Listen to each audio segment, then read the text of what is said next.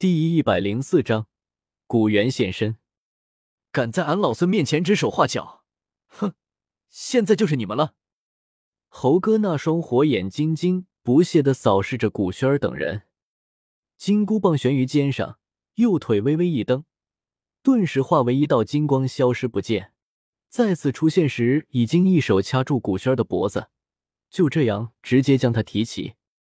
轩儿见状，萧炎大惊，急忙想上前救助少女，不过却被药老死死拉住。开什么玩笑，在斗圣手中救人，没毛病吧？哼，小丫头不过如此，居然敢拿你那破手指着俺老孙，不知道的还以为你是观世音呢。猴哥望着被自己轻松掐住脖子、提到和自己同一高度的少女，不屑的说道：“就这么些虾兵蟹将也敢犯我华夏，还惊动了俺老孙，真是没趣。现在俺老孙就送你们这些魑魅魍魉上西天。”嗯，咦？猴哥掐住少女脖子的手掌刚刚加上点力。忽然，少女体内疯狂的涌出大量的金色火焰，那炙热的温度让猝不及防的大圣猛地松开巴掌，少女摔落下来。关键时刻，那古族斗尊急忙飞身而过，一把将其接住，不然只怕那绝色佳人就要直接从这千米高空摔在地面上，成为一滩烂泥了。这火有点意思。看着自己手掌上不断冉冉升起的金色火焰，猴哥嘴角微微上扬。虽然远远比不上老君和红孩儿的三昧真火，但这霸道的炙热之气也是挺不错的。虽然对自己没啥用，怎么可能？被金地焚天炎侵蚀，居然，居然被长老救下！少女狠狠的缓了口气，刚刚有些窒息。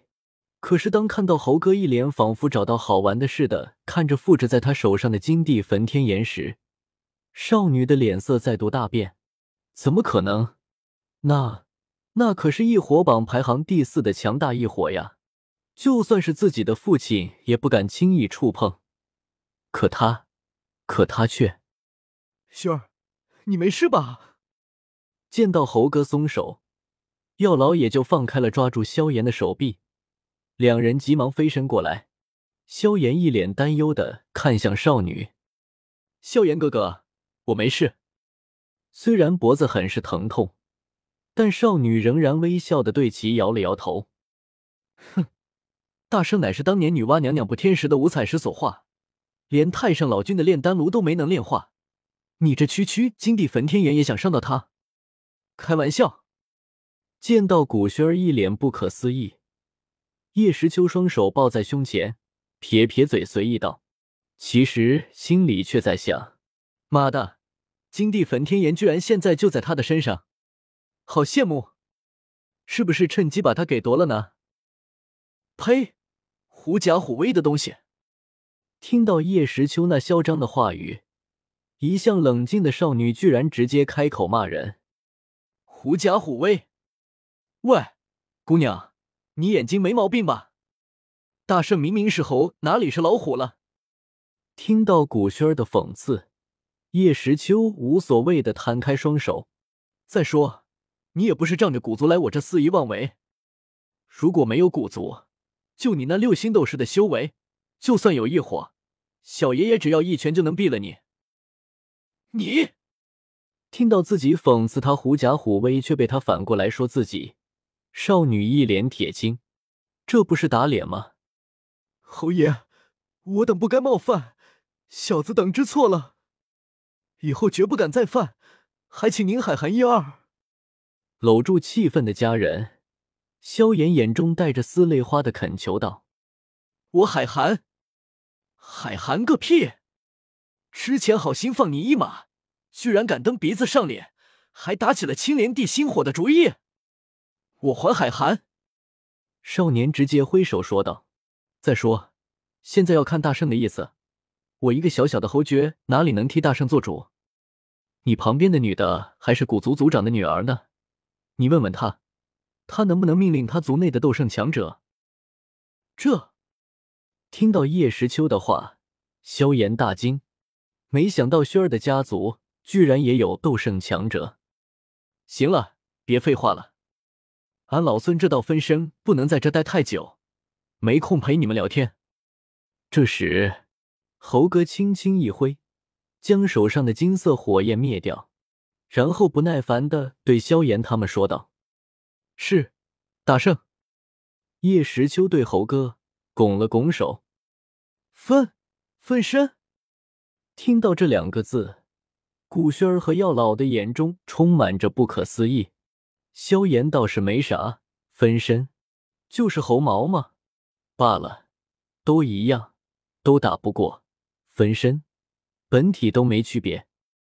尔等擅闯我华夏，谋夺我国侯爵之宝，更加还有人敢抢送给俺老孙的东西，现在一个个站起来，一人吃俺老孙一棒！啊！听到猴哥这话，萧炎表情顿时变得精彩起来。吃俺老孙一棒！这话听得怎么感觉自己成了妖怪一样？而且接猴哥一棒，还能活吗？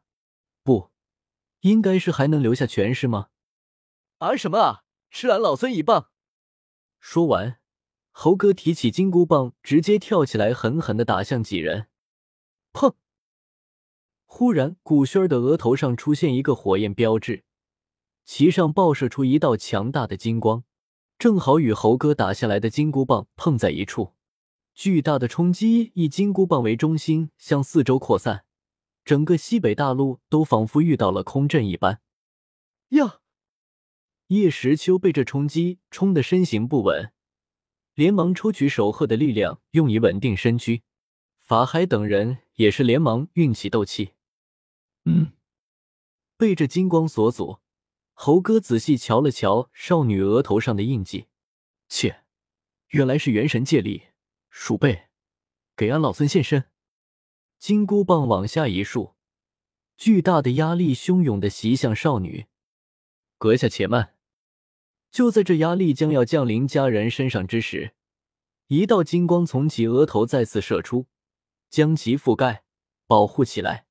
同时，渐渐化作一个金色的能量人影。这忽然出现的金色光芒，渐渐化作一位一袭普通长袍、长发随意搭在身后的中年男子。父亲见到出现在自己身前的男子，古玄儿激动的喊道，眼角带着一丝泪花。